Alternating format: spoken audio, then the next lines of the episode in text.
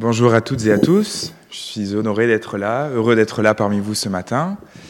Pour ceux qui étaient là hier soir, donc on a eu une euh, conférence ensemble sur les, psaumes où euh, j'ai donné quelques pistes de lecture de ce grand ensemble, essayé d'expliquer aussi euh, certains types de psaumes. Alors j'ai peut-être encore quelques réglages à faire. Voilà.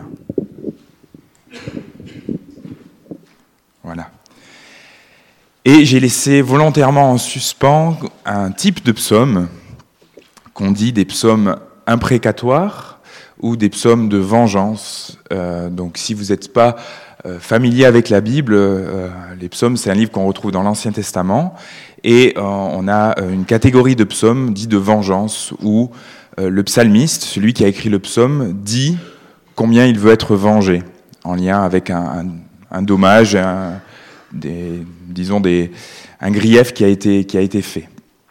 Alors on va ensemble euh, lire un psaume imprécatoire et essayer d'expliquer, essayer de voir qu'est-ce qu'il nous dit et euh, voir si on peut prier ce genre de psaume. Est-ce qu'on peut, euh, est-ce qu'on a le droit de les lire? Est-ce qu'on peut les prier? Et comment on les, les comprend? Comment on les intègre dans une vie de piété, de spiritualité? On retrouve dans euh, des psaumes imprécatoires des phrases de type Heureux qui saisit tes enfants et les écrase sur le roc. J'en ai un petit peu parlé hier. Alors, euh, on a chanté Majesté, Majesté, on a chanté Le Roi. Est-ce qu'on pourrait chanter Heureux qui saisit tes enfants et les écrase sur le roc euh, Je ne pense pas que c'est forcément le type de psaume qu'on qu pourrait être invité à chanter en assemblée, mais est-ce qu'on a le droit de les dire et de les euh, prier Alors je vous invite avec moi à lire le psaume 137 dans vos Bibles ou dans la version qui est projetée ici. Le psaume 137, donc on se retrouve dans euh, la dernière partie du psautier, fin des psaumes, 137 sur 150. Et je vous invite à lire avec moi.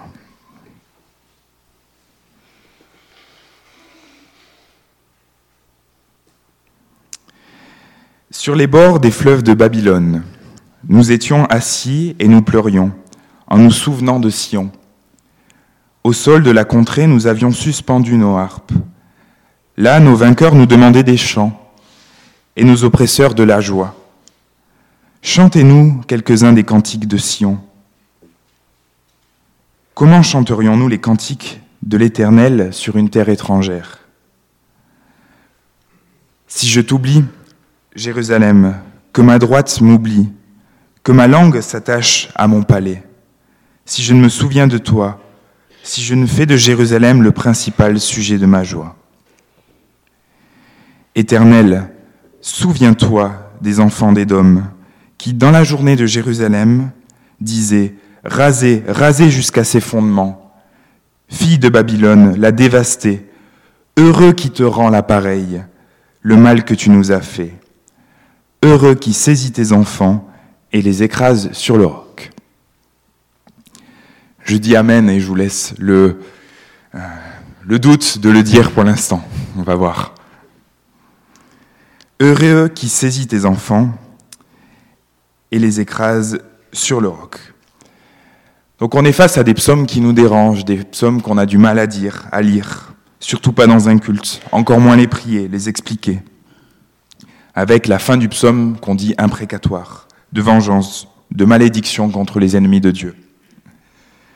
Pourtant, ce genre de psaume, des, psaumes à forme imprécatoire, au, style de vengeance, on en retrouve environ 100 sur 150 dans les psaumes où on retrouve une formule imprécatoire. Donc c'est à peu près deux tiers du psautier dans lesquels tous dans les deux tiers du psautier ne sont pas des psaumes imprécatoires en tant que tel, mais on retrouve dans deux tiers du psautier des formules de ce type, des formules de genre imprécatoire. Alors qu'est-ce qu'on fait de ces psaumes? Est-ce qu'on décide de les laisser de côté? Est-ce qu'on décide de ne pas les lire? Comment est-ce qu'on les articule aujourd'hui dans notre compréhension de qui est Dieu? Comment est-ce qu'on les lit à travers ce qu'a fait Jésus dans le Nouveau Testament? C'est à ces réponses que je vous propose de, à ces questions que je vous propose de répondre ce matin. Il faut comprendre quelque chose, c'est que, euh, donc, Ce psaume a inspiré un chant, hein, on le connaît bien, sur les, rivières de Babylone, là, by the rivers of Babylon. Ce psaume-là a été rédigé dans des circonstances particulières. Ce psaume-là a été rédigé dans un cadre de souffrance extrême, la souffrance d'un peuple exilé. Il faut savoir qu'entre 597 et 581 avant notre ère, euh, Israël était, euh, était divisé en deux parties, avec un royaume qui se plaçait au nord, qu'on va appeler royaume du nord, et puis un royaume du sud, au royaume de Juda. Et ce royaume du sud, là, il va subir une déportation. Il va subir une déportation en Babylone en Babylonie, les Judéens vont être amenés. Et en 587, Jérusalem, la capitale de ce royaume-là, va être détruite. Et lors de cette destruction de, la ville et lors de, cette déportation, c'est euh, tout l'élite religieux, euh, économique, politique de ce royaume-là qui va être emmené en Babylonie. À l'époque, on, avait trouvé un moyen très simple d'affaiblir un royaume, eh bien on, amenait ce qui constituait l'élite de ce peuple-là, les têtes pensantes, économiques, politiques, on les emmenait en captivité ailleurs et le pays mourait euh, par lui-même. Et là, une partie du pays va se retrouver en Babylonie, loin de son pays, loin de Jérusalem, loin du temple. Et là, sur les, sur les bords du fleuve de Babylone, près de l'Euphrate, on va se souvenir de ce qu'on va appeler Sion. Sion, c'est euh, un des monts qui est euh, à Jérusalem, là où il y avait la, Jérusalem antique, et où est le, temple de Jérusalem? On va se souvenir de Sion. On est déporté, on est loin de Jérusalem, loin de la capitale, loin du temple, loin de ce qui constitue l'essence même de notre culte, de notre louange quotidienne. La ville du temple est détruite en 587, on l'a dit. Ce qui fait l'essence même de la vie religieuse d'Israël est détruit. Et on a du mal à, se rendre compte de ça aujourd'hui, mais c'est ce qui faisait l'essence même, c'est ce qui constituait le cœur de la religion d'Israël à l'époque. Le temple est réduit en cendres. Comment louer Dieu alors que ce qui fait même le cœur de notre vie, de notre piété, est détruit en poussière, réduit à néant? À l'époque, il n'y a pas de judaïsme, il n'y a pas de vie religieuse sans temple. Alors en tant que chrétien, on ne se rend pas tout à fait compte de ce que ça représente, mais c'est plus que si on nous enlevait, nous, notre église ou quoi, c'est comme si d'un seul coup, on n'avait plus aucun moyen de louer Dieu. Alors on a là la souffrance d'un peuple qui ne sait plus dire à Dieu, ses louanges, qui ne sait plus lui exprimer combien il l'aime, et toute la, vie religieuse d'Israël est réduite. Aujourd'hui, on a, on a longtemps parlé de ce peuple juif qui a souffert, qui a aussi souffert lors de la Shoah, lors de la Seconde Guerre mondiale, qui a été déporté, etc. Et j'ai envie de dire, si on devrait transposer cette souffrance-là, vous allez en parler jeudi lors de mercredi, pardon, euh, avec, euh, en, priant pour l'Église persécutée, mais je pense qu'on peut faire tout à fait une transposition assez simple, c'est qu'il y a aujourd'hui des chrétiens qui souffrent, des chrétiens qui souffrent de par leur foi, de parce qu'ils n'ont pas un lieu dans lequel se retrouver, ils sont déportés en exil, eux aussi, et ils souffrent. Douze chrétiens sont tués chaque jour pour leur foi. 50 pays du monde, 100 millions de chrétiens sont persécutés. Donc c'est bonne partie du christianisme qui vit dans, des conditions comparables à celles de ces Judéens de l'époque qui sont exilés et qui n'ont plus de temple. Eh bien, c'est à ces chrétiens ce matin que quelque part on va pouvoir ensuite euh, prier, penser à eux. Euh, là, vous allez avoir, euh, c'est assez bien conduit quand même tout ça, avec mercredi cette journée pour prier pour ces chrétiens qui sont persécutés. Alors, on peut se poser cette question faisons-nous partie de cette même Église?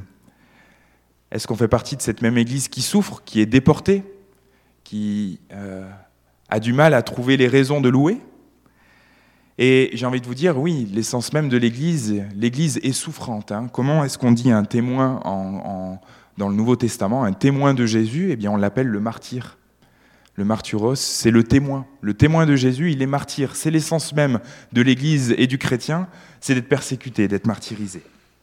Alors, quelque part, rien que par ce lien-là qui nous unit à eux, nous faisons bien partie de cette Église-là.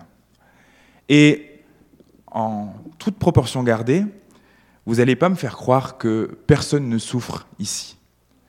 Nous avons tous nos lots de souffrance, nos lots de, désespoir, et ça fait bien partie de l'Église que la souffrance, que ces moments difficiles.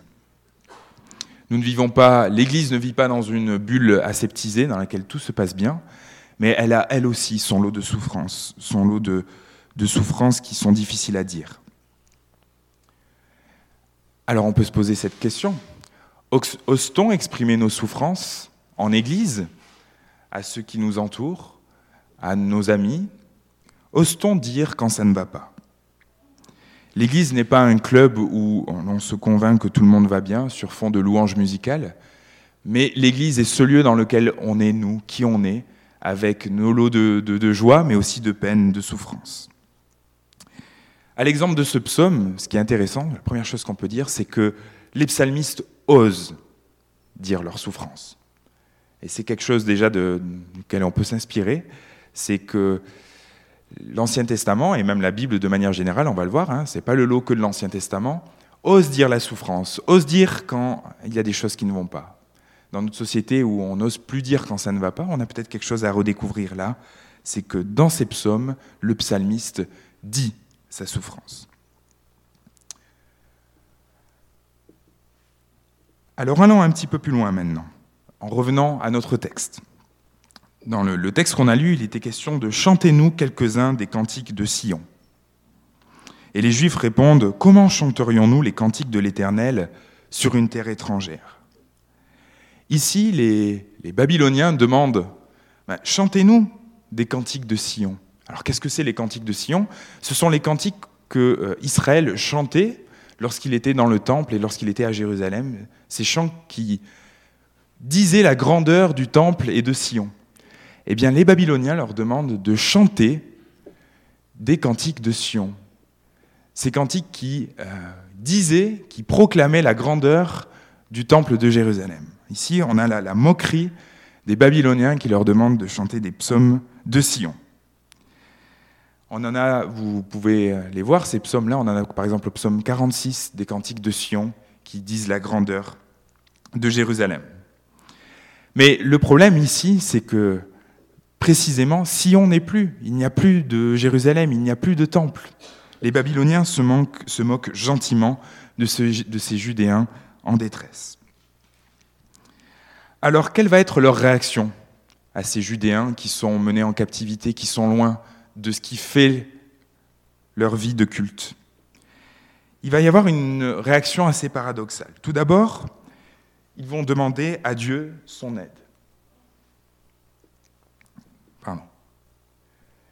Ils demandent au Seigneur l'aide. Si je t'oublie, Jérusalem, que ma droite m'oublie, que ma langue s'attache à mon palais, si je ne me souviens de toi, si je ne fais de Jérusalem le principal sujet de ma joie. Dans cette requête, les Israélites demandent de se souvenir qu'ils n'oublient jamais la joie qu'ils avaient à être à Jérusalem et ce qui faisait le cœur même de leur vie de culte. En réalité, ils font un nouveau cantique de Sion. Ils adaptent le cantique de Sion à leurs circonstances, à leurs circonstances d'exilés. Et ils savent à qui demander le secours, à l'Éternel, l'Éternel qui est leur source de secours. Par ailleurs, on va le voir, et c'est ce qui fait même l'objet de ces psaumes de détresse, ces psaumes imprécatoires, ils vont dire leur haine. Ils vont dire leur haine de ces Babyloniens. Éternel, souviens-toi des enfants d'Édom qui, dans la journée de Jérusalem, disaient Rasez, rasez jusqu'à ses fondements. Fille de Babylone, la dévastée, heureux qui te rend l'appareil, le mal que tu nous as fait. Heureux qui saisit tes enfants et les écrase sur le roc. Les Juifs, ces Judéens-là le disent. Ils sont vraiment en colère. Ils ont la haine. Ils sont en colère parce que Jérusalem, si on n'est plus. Eh bien, on va voir que euh, nous aussi, il faut savoir dire notre haine lorsque ça ne va pas. Alors l'imprécation, cette haine-là, d'où vient-il D'où vient-elle? Qu'en penser? On pourrait dire que c'est choquant et que Nous n'avons pas à dire ce genre de prière. Mais allons un peu plus loin que ça. Il faut se rappeler, tout d'abord, que ce sont des prières de gens qui souffrent, qui souffrent énormément. Et déjà, ça a des sonorités particulières. Hein. Qui d'entre nous pourrait dire qu'il euh, y a des moments où, face à l'abominable, face à ce qui ne devrait pas être, il n'y a pas une certaine rage qui monte en nous Face à l'injustice, face à des choses, on est capable, des fois, il me semble, en tout cas je le confesse, de pouvoir dire ce genre de choses. On a ce désir de justice qui doit régner sur terre, et à un moment donné, la colère nous monte et on a envie de dire, tout comme ces Judéens-là, qu'ils soient écrasés, que, justice soit faite, quelque part. Et oui, ces psaumes-là sont des cris, des cris angoissés de gens qui souffrent et qui demandent que justice soit faite. Alors on pourrait dire que ça pourrait être atténué par l'amour de l'ennemi qu'on retrouve dans le Nouveau Testament. Il nous est appelé, nous sommes appelés à aimer nos ennemis. Mais ça n'en demeure pas moins une pulsion naturelle que ce désir de justice, que ce désir de justice soit rendu. On pourrait être appelé à à supprimer ces psaumes. Hein. Dans l'histoire du christianisme, on a, hésité. On a, à un moment donné, un pape, Paul VI, a voulu complètement supprimer ces psaumes de la Bible parce qu'ils étaient intolérables. Mais supprimer ces psaumes, ça serait quelque part nier, nier la souffrance de ces victimes et quelque part se mettre à côté de leur bourreau. Ça voudrait dire que nier ce qui fait la raison même de cette injustice. Plus généralement, ça serait nier la réalité du mal et du péché. Nier la réalité du mal et du péché que de vouloir supprimer ces psaumes-là. On va voir, est-ce qu'on peut les dire? On va voir, est-ce que... Mais les supprimer ne serait pas une solution, puisque ça serait dire que le mal n'existe pas, alors que le mal est bien là. Il fait partie de notre réalité. Alors comment les articuler avec la prière du Nouveau Testament qui nous invite à prier pour les ennemis? Peut-on lire et prier ces psaumes aujourd'hui? On l'a dit hier, il faut faire, lors de la lecture des, psaumes, un effort de transposition. Et c'est vrai aussi pour ces psaumes de colère, qui disent la colère.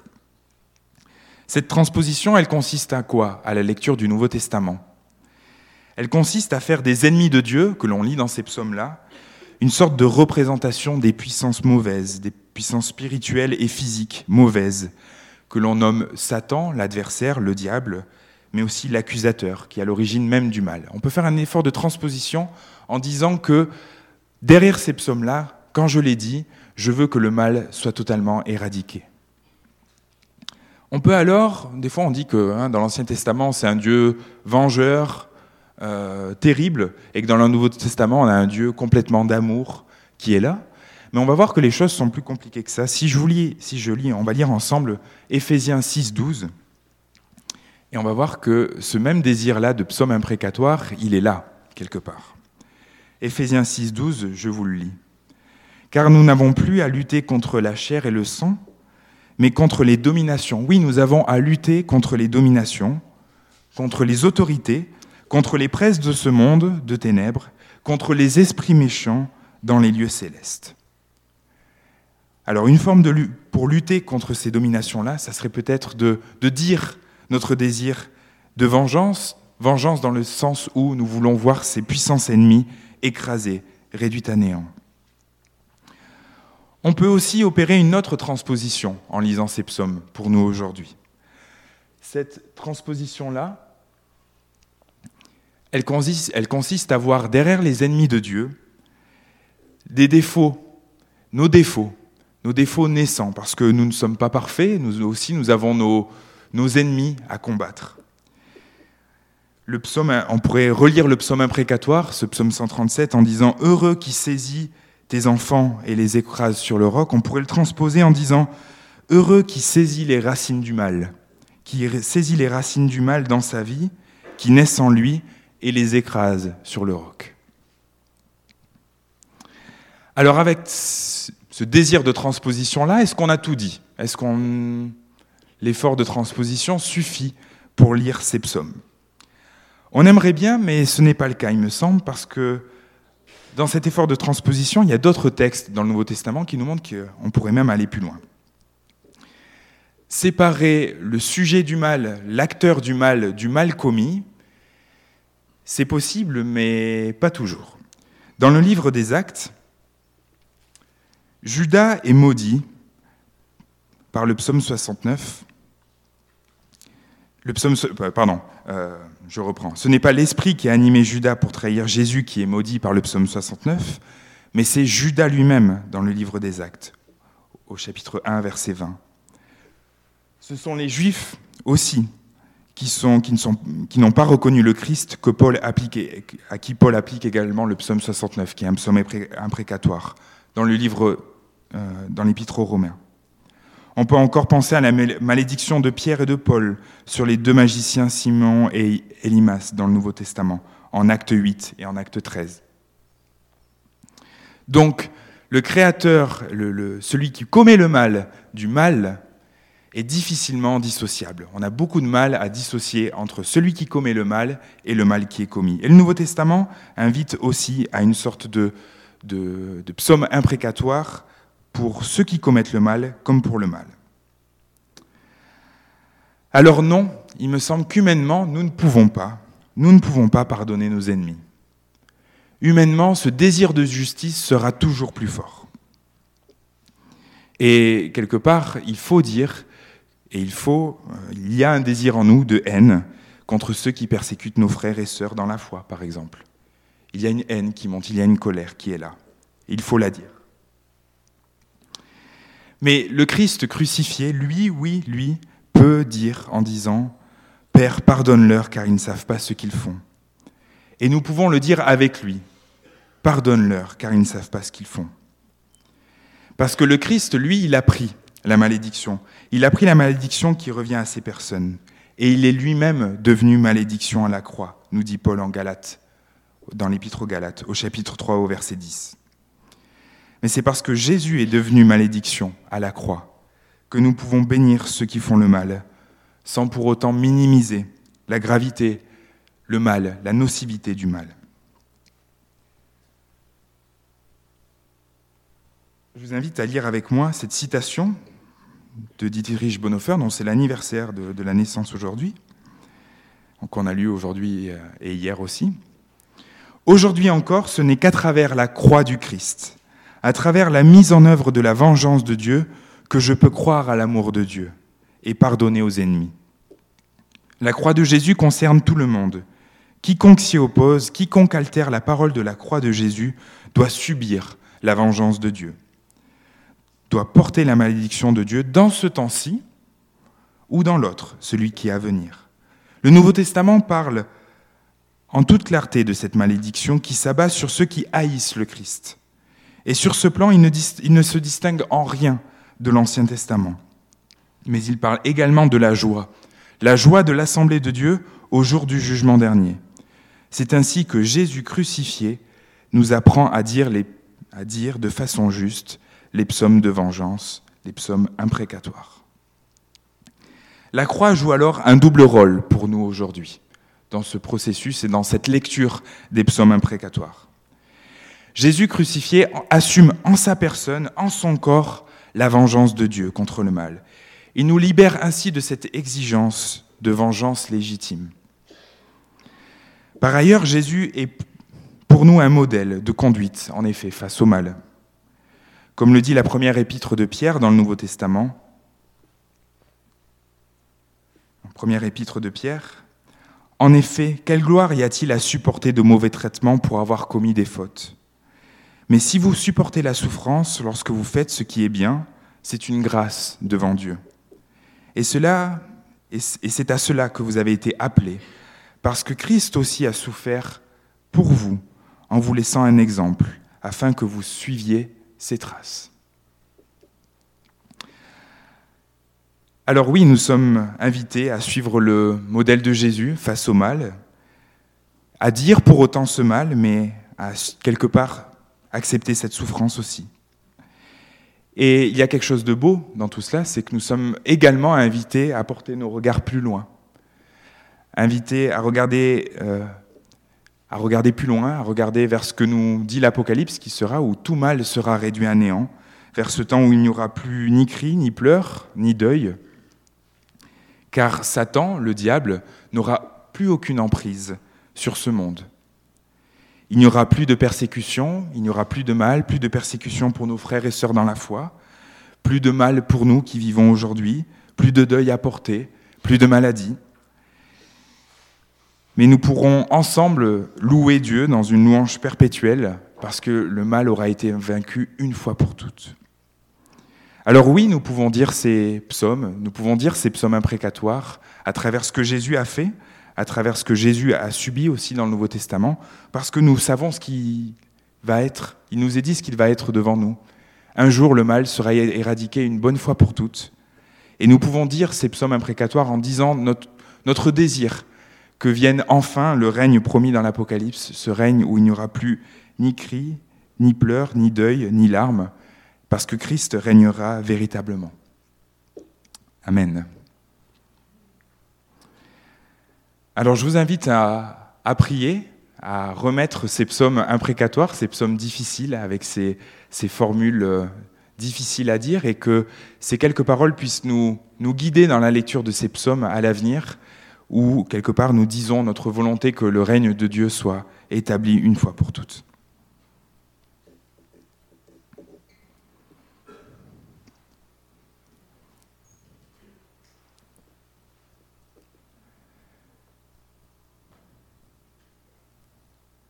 Oui, Seigneur Jésus, merci pour, euh, pour ces psaumes, parce qu'ils nous permettent de, de dire notre colère, notre colère face au mal qui est là, face à l'actualité qui est parfois si triste, de, de gens qui souffrent, de cris, de, de souffrances extrêmes. Nous voulons penser à l'Église, à l'Église qui souffre, à l'Église qui est persécutée pour sa foi, parce qu'elle aussi souffre. Elle est elle aussi en exil, loin de, de Sion, et on lui demande de, de taire sa souffrance. Et Seigneur, nous, nous voulons nous, nous, joindre à cette souffrance qui est grande, grande des chrétiens persécutés, et aussi des gens qui sont là, ici, qui sont membres de la communauté ou non, qui souffrent, qui passent par des temps difficiles. Merci parce qu'à travers ces psaumes où se mêlent la louange et l'imprécation, tu es au cœur, tu nous rejoins de, de ce qu'est la vie humaine complètement à travers la, ces moments où nous pouvons dire notre joie et ces moments où nous voulons dire notre, haine face au mal.